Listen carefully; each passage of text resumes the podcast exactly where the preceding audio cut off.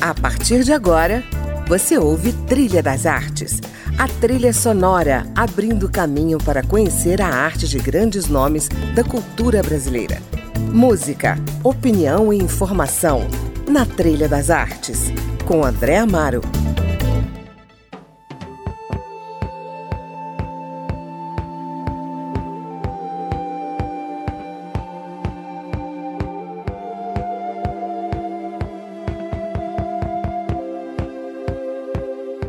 Olá, hoje aqui no Trilha das Artes também tem rock. Vamos passear pelas canções de alguns astros dos anos 60 e 70, como David Bowie, Rolling Stones, Elton John, que nos traz o ator, diretor e autor teatral Paulo Azevedo.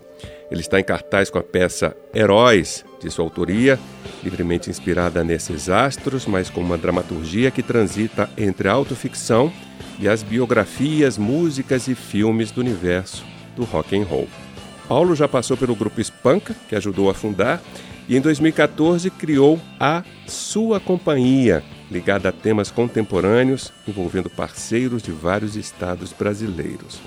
Bem-vindo, Paulo, ao Trilha das Artes. Super alegria estar aqui, ainda mais com uma introdução tão carinhosa e afetuosa nesse momento que a gente precisa tanto de afeto, né? Com certeza. Bom, vamos começar a nossa conversa falando dessa montagem que traz o universo do rock para tocar em assuntos do nosso cotidiano contemporâneo, né? Como tempo, identidade, empatia. Como é que esses temas dialogam com esse mundo do rock, Paulo? Eu acho que dialoga super, assim, porque se a gente for olhar por trás da imagem desses ícones, desses heróis que dão título para o espetáculo, a gente vai ver pessoas e quando você fala de pessoas, você vê toda a luta, toda a batalha. A gente só vê o resultado final, né? A gente vê o hit parade, a gente vê os fãs enlouquecidos, a gente vê uhum. milhões de discos vendidos, né? Naquela época, porque o, o, o espetáculo fala um pouco do que está por trás desse mito, dessa imagem de seu herói, uhum. né? O artista e qualquer pessoa, na verdade, e isso a gente tem percebido ao longo de toda a trajetória do espetáculo, que o texto fala um pouco de qualquer pessoa que luta para conquistar alguma coisa sem ter aquele momento para parar e pensar: é isso mesmo que eu quero? Por que eu faço isso? Uhum. Eu quero seguir dessa maneira? O que, que aconteceu que eu me perdi nesse turbilhão, nesse redemoinho que me levou até essa estafa, esse cansaço?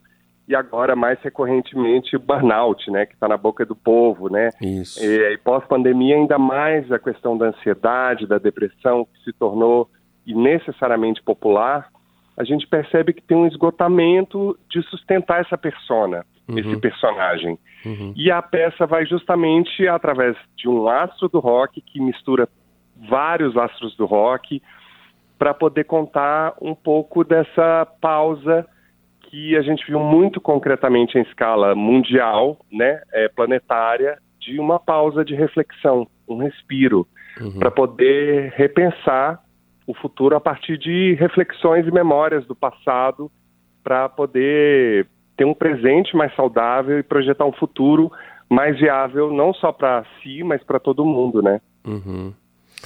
Paulo, por que, que você decidiu escrever sobre esse assunto? Você se vê nesse lugar desses heróis ou desses astros do rock? A gente, quando escreve, não escreve porque quer, né? Eu acho que a gente escreve porque precisa. Uhum.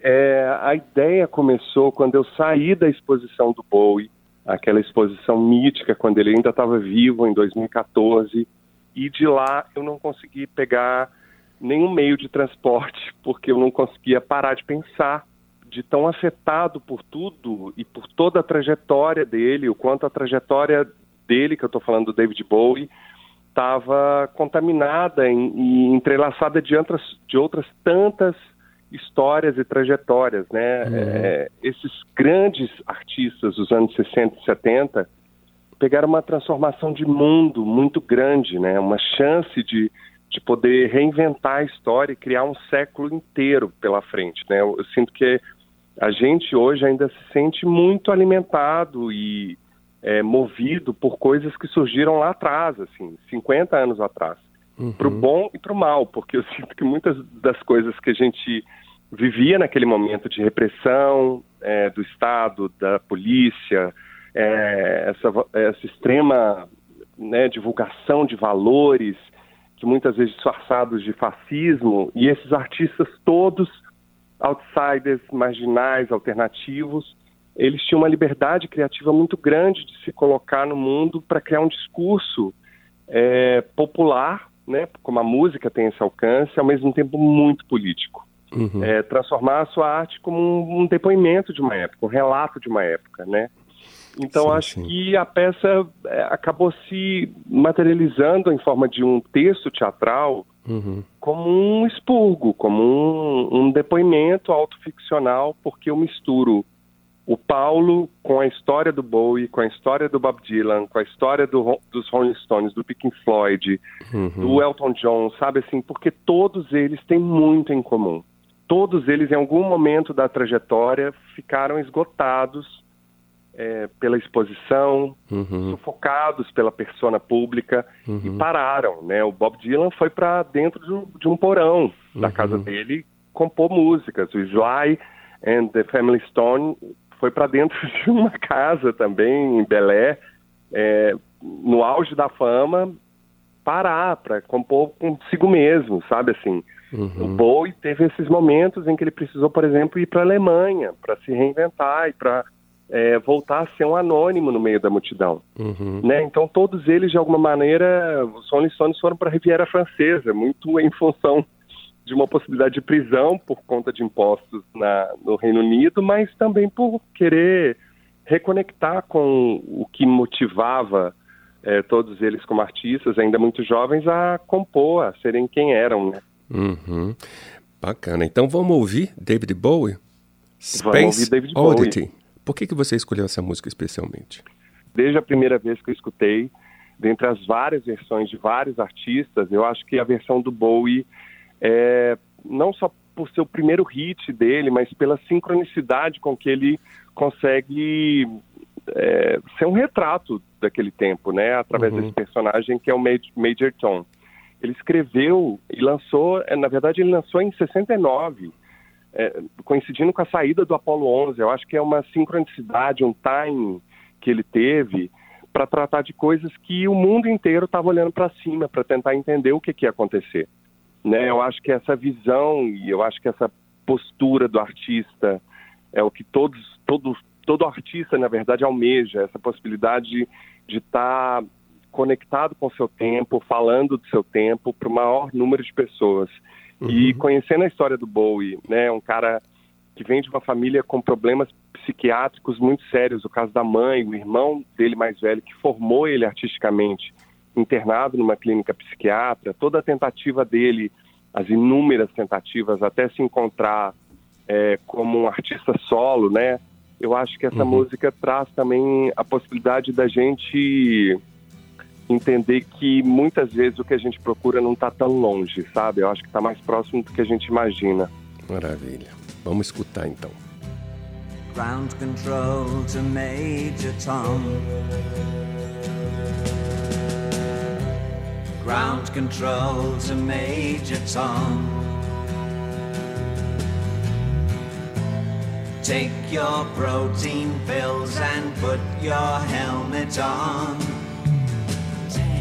Ground control to Major Tom. Eight, seven, six. Commencing five, countdown engines on.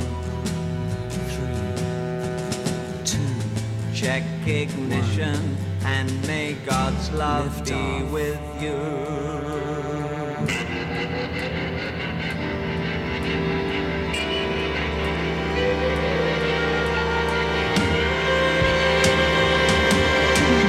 This is ground control to Major Tom.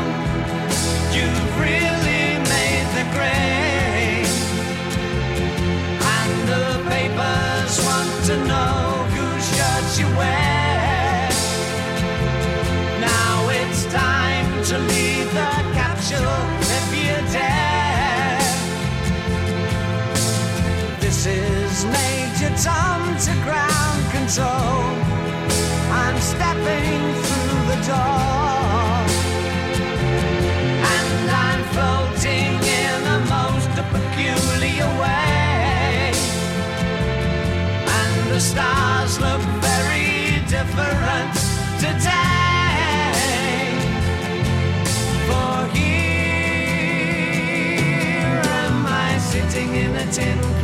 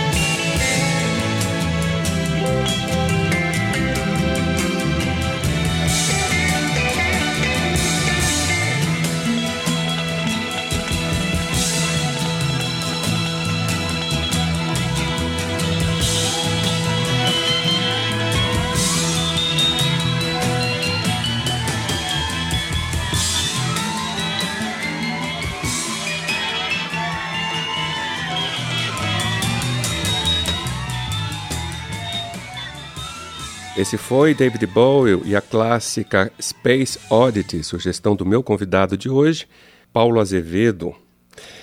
Uma curiosidade também sobre a montagem é, as músicas né, que são executadas têm subtítulos, né, ou seja, legendas né, em português. Isso. Porque as músicas também compõem a dramaturgia? Exatamente. Eu acho que porque dentro de um universo tão vasto, né, quanto o rock dessa época, é, dos anos 60 e 70, escolher músicas que contassem a história junto ou que criasse uma outra camada na, uhum. na cena era muito era um trabalho em princípio fácil porque tinham muitas opções mas muito difícil uhum. para também conseguir algo que fosse muito preciso né que realmente acertasse o ponto do que aquela cena do que aquele momento queria dizer por exemplo, é o caso da Space Odyssey que a gente acabou de ouvir, que uhum. ela está no momento do espetáculo que fala um pouco dessa exaustão da repetição, do esvaziamento da repetição, uhum. da obrigação do artista de cantar aquilo que as pessoas querem ouvir, ou de encenar um personagem, ou de viver um personagem que as pessoas querem ver. Eu acho que esse paralelo tem está presente em muitos desses artistas, como por exemplo uma entrevista do Mick Jagger contando que eles achavam que iam cantar Satisfaction uma vez e acabou. Uhum. Eles estão há décadas cantando essa música, né? Como fazer para renovar cada vez que você sobe num palco para cantar aquela música? Esse paralelo é muito fácil de fazer com o um ator, né? Uhum. Você tem que renovar cada vez que você sobe, sobe no palco, fazer aquilo como se fosse a primeira vez. Mas isso também é fácil de fazer com qualquer profissional que levanta e vai para o seu trabalho de segunda a sexta, ou de segunda a sábado, ou domingo, por 8, 12 horas, como se fosse a primeira vez. Uhum. Né? Esse paralelo dessa repetição, da exaustão, de criar um significado para aquilo que você faz cotidianamente, é um trabalho interno é, que exige um esforço recorrente de todos nós para é. encontrar sentido naquilo que a gente faz, até para repensar se a gente quer continuar fazendo aquilo, né? Isso mesmo. Bom, vamos então ouvir mais um clássico. Vamos de Rocket vamos Man, com Elton John. Você poderia até também comentar um pouco né, sobre o que essa música fala. É, essa é a primeira, uma das primeiras músicas da peça, né, do Homem do Foguete, né, uhum. que esse clássico do, do Elton John, que é outro também que conseguiu se reinventar e se e sobreviver nesse meio, né, de muitos artistas é, mortos aos 27 anos, né? É o Elton John está aqui com a gente ainda e uhum. é, reverenciado e Sir Elton John, né? É, uhum. Ele conseguiu sobreviver a tudo isso. Para quem não viu Rocketman que está na Netflix, é uma biografia bem digna que está um pouco à altura da dimensão desse artista e fala um pouco dessa dessa é, de uma releitura sobre a solidão, daquilo que a gente deixa para trás dessa divisão que a gente tem entre o dever a cumprir, né, a nossa função na vida e a tristeza de, de deixar nossa família, nossa casa, nossas coisas em função dessa vocação, desse dever, dessa função. Essa música fala um pouco disso e que eu acho que isso pega qualquer ser humano que se preza e que se sente, né, assim, dividido entre é, o nosso papel no mundo e aquilo que a gente tanto tem apego e apreço, né? Uhum. É, pode ser a família, pode ser os amigos, pode ser o que for. She packed my bags last night, pre-flight. Zero hour, 9 a.m. And I'm gonna be high as a kite by then.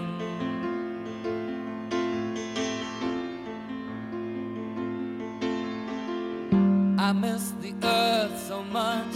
I miss my wife. It's lonely out in space on such a timeless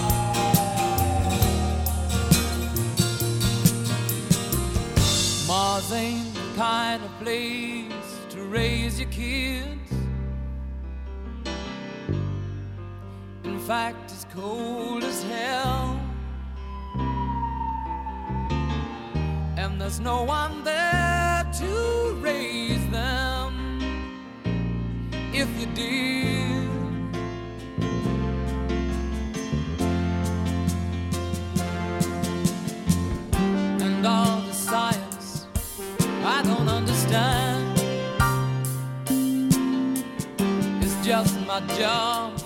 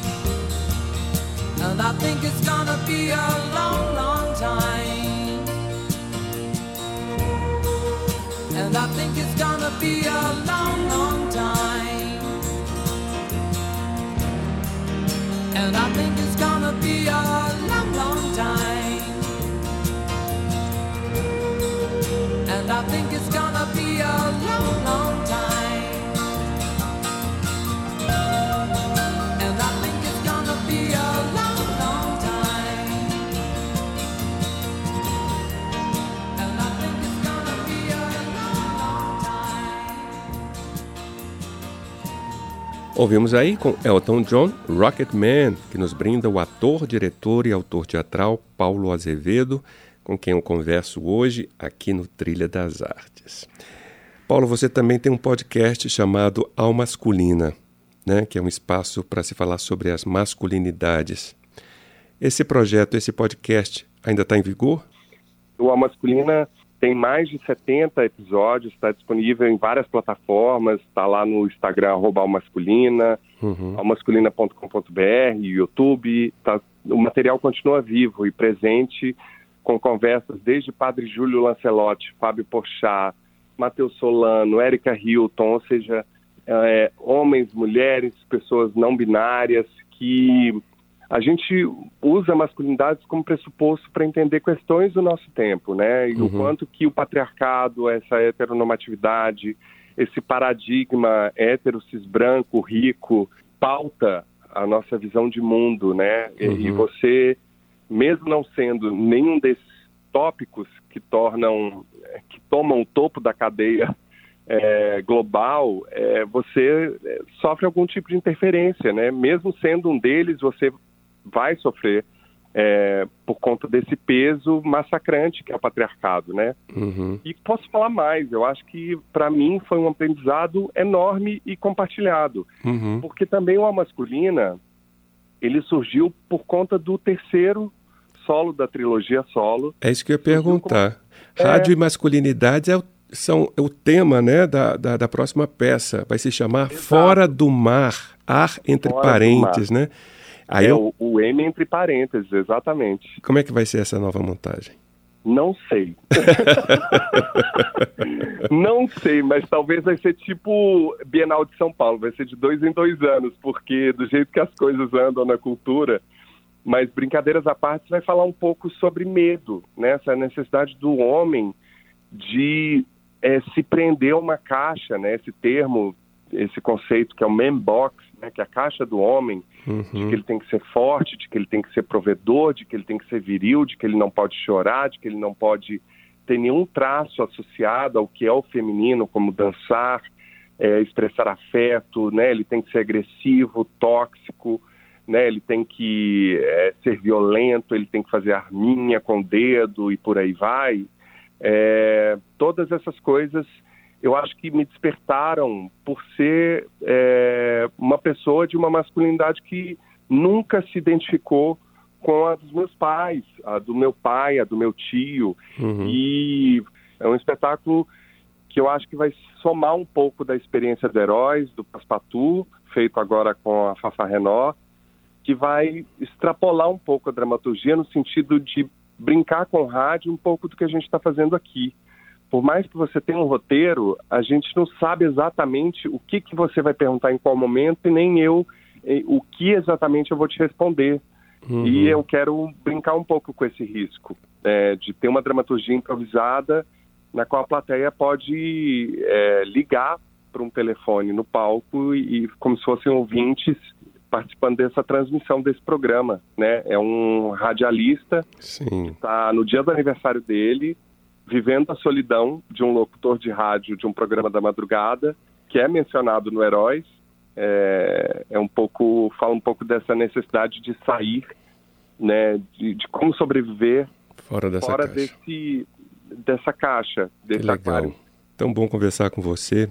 Ai, que bom, André. Vamos Nossa, encerrar com Patti Smith cantando Smells Like a Teen Spirit, que é uma versão mais, mais suave, né? Ai, maravilhosa. Eu É. amo a versão dela.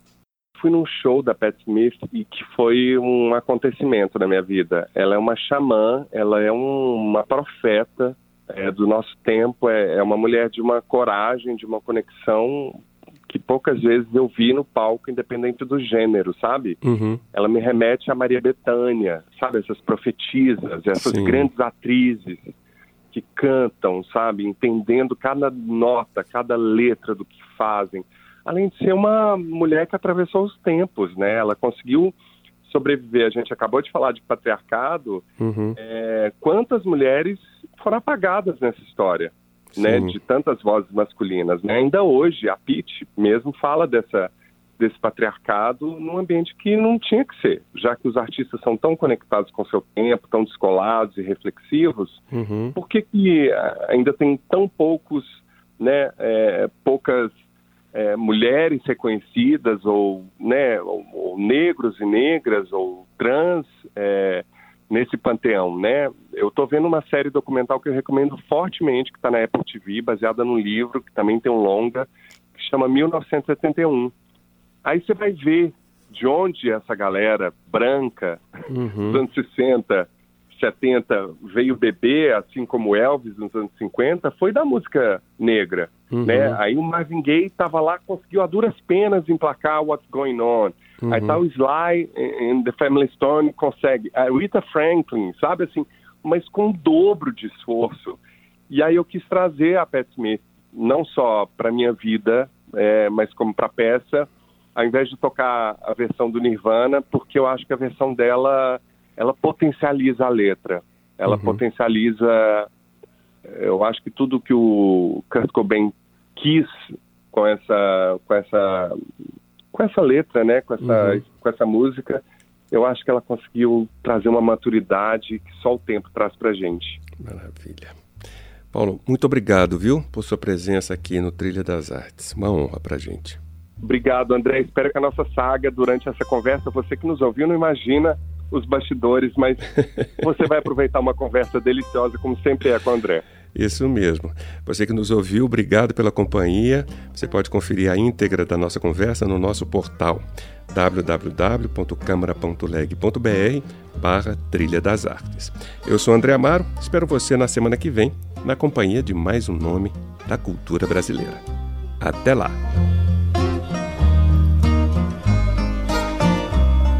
Load up on guns, bring your friends. It's fun to lose and to pretend she's overboard. Myself assured, I know, I know a dirty word.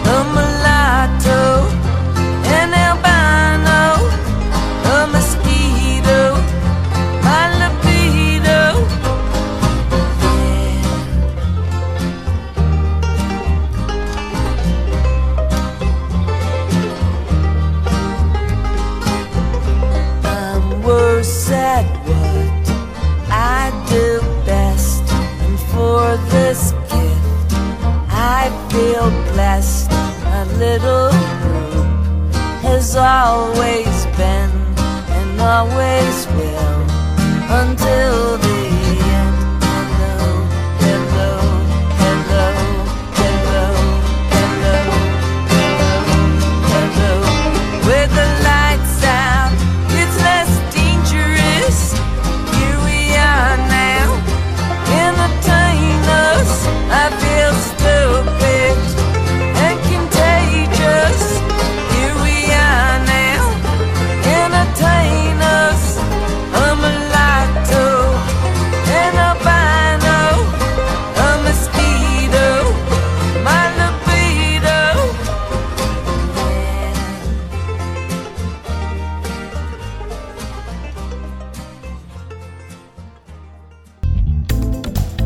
Você ouviu Trilha das Artes.